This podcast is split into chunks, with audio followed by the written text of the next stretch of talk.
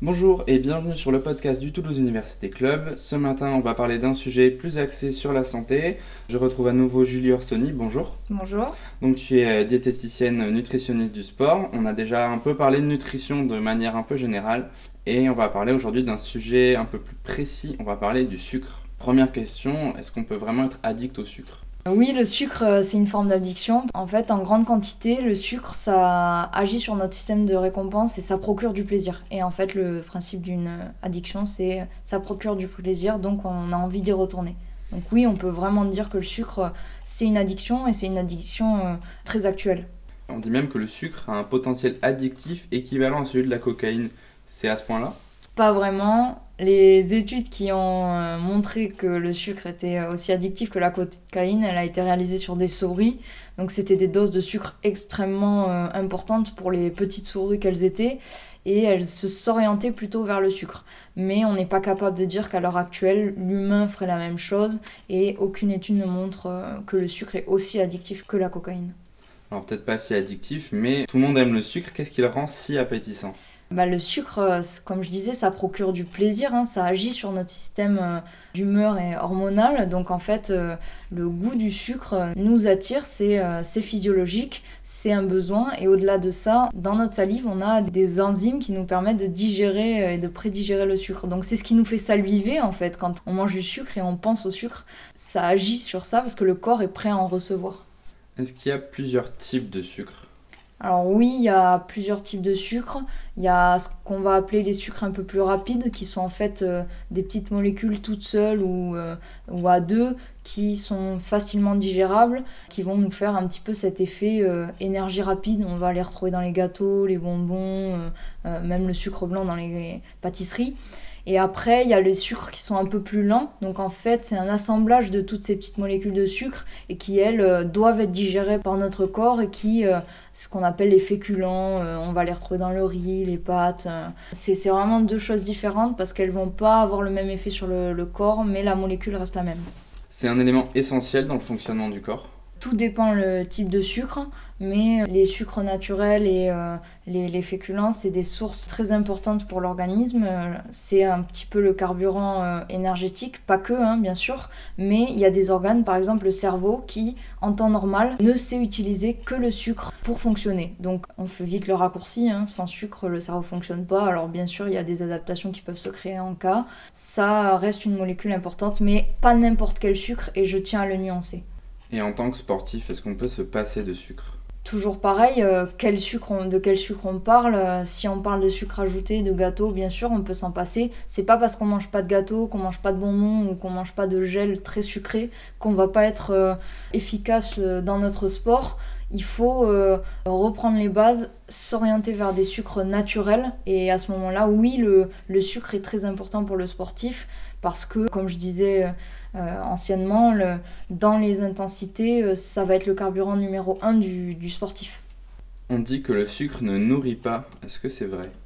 On parle de deux choses différentes. Les sucres rapides, euh, comme je disais tout à l'heure, c'est souvent des sucres qu'on retrouve dans des aliments qui sont peu rassasiants, des gâteaux, les bonbons. On a envie d'y retourner parce qu'il n'y a pas d'aliments, de, nutriments autres qui vont nous rassasier. Pour autant, dans les sucres lents ou même les sucres des fruits, on retrouve ce qu'on appelle des fibres qui vont avoir ce côté rassasiant et ce côté nourrissant. Et en plus de ça, beaucoup de vitamines, beaucoup de minéraux qui vont y ajouter un côté euh, nutritionnel à, ce sucre-là en fait. Donc pas n'importe quel sucre.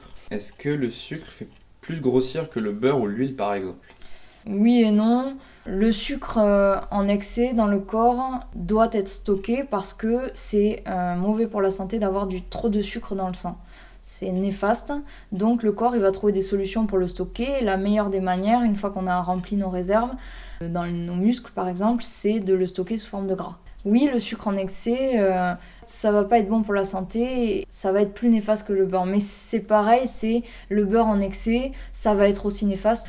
Pour autant, on est plus apte à manger un paquet de gâteaux qu'un paquet de beurre. Donc euh, voilà, c'est pour ça qu'on va souvent tendance à dire c'est un peu plus dangereux que euh, le beurre et l'huile par exemple.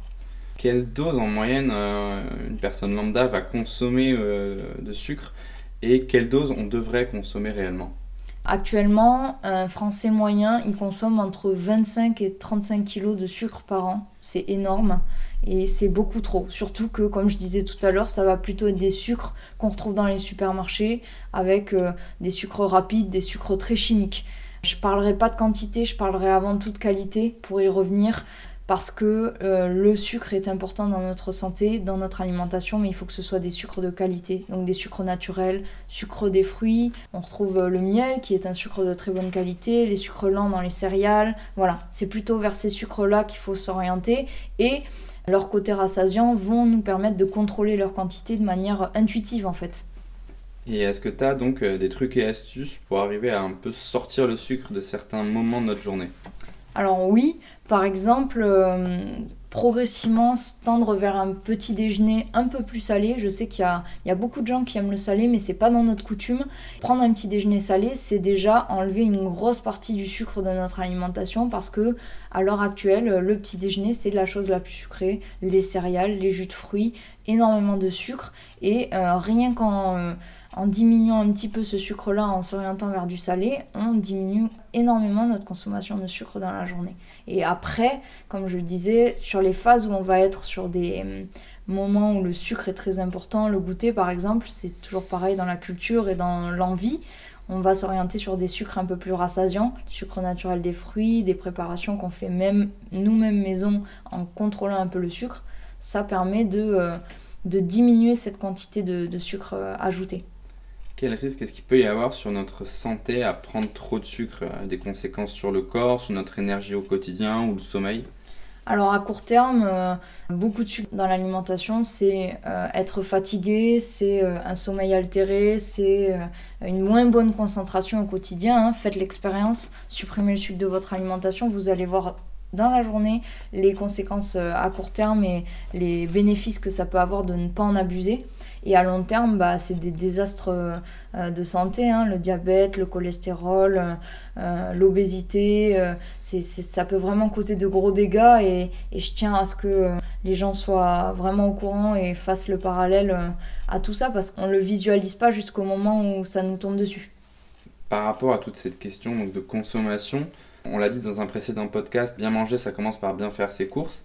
L'industrie alimentaire, elle a tendance à faire un peu la guerre au gras en proposant toujours plus de produits euh, dits allégés en graisse, mais on remarque une présence euh, quasi systématique du sucre. Pourquoi? Le sucre, au-delà de son goût, en fait, pour les marketing et les industriels, c'est un très bon texturant et un très bon conservateur. Donc on ajoute du sucre à profit parce que c'est moins cher, parce que c'est euh, bah, addictif, hein, toujours pareil, et parce que c'est utile pour les préparations. Typiquement, dans les yaourts 0%, on enlève la graisse et on rajoute du sucre pour que ça ait la même texture. Pour autant, ça s'éloigne énormément des principes que je disais euh, dans le premier podcast. Manger équilibré, c'est manger vrai. Et manger vrai, c'est s'éloigner de tous ces faux sucres, justement, euh, euh, qui sont ajoutés en énorme quantité. Hein. D'ailleurs, 80% des produits dans les supermarchés contiennent du sucre, qu'il soit sucré ou salé. Et c'est là où c'est alertant. Et plus on s'oriente vers des aliments bruts, plus on est sûr en fait d'éviter la quantité de sucre dans tous ces aliments et, euh, diminuer notre consommation au quotidien. Ça revient à ce que je disais tout à l'heure. Merci beaucoup Julie euh, de nous avoir apporté toutes ces infos sur le sucre. Comme toujours, vous pouvez la retrouver sur les réseaux sociaux et sur son site internet. Les liens seront en description de l'épisode. Pour plus d'épisodes d'Action Prévention Jeune, je vous invite à aller sur YouTube et sur Spotify. Et je vous dis à très vite pour un nouveau podcast.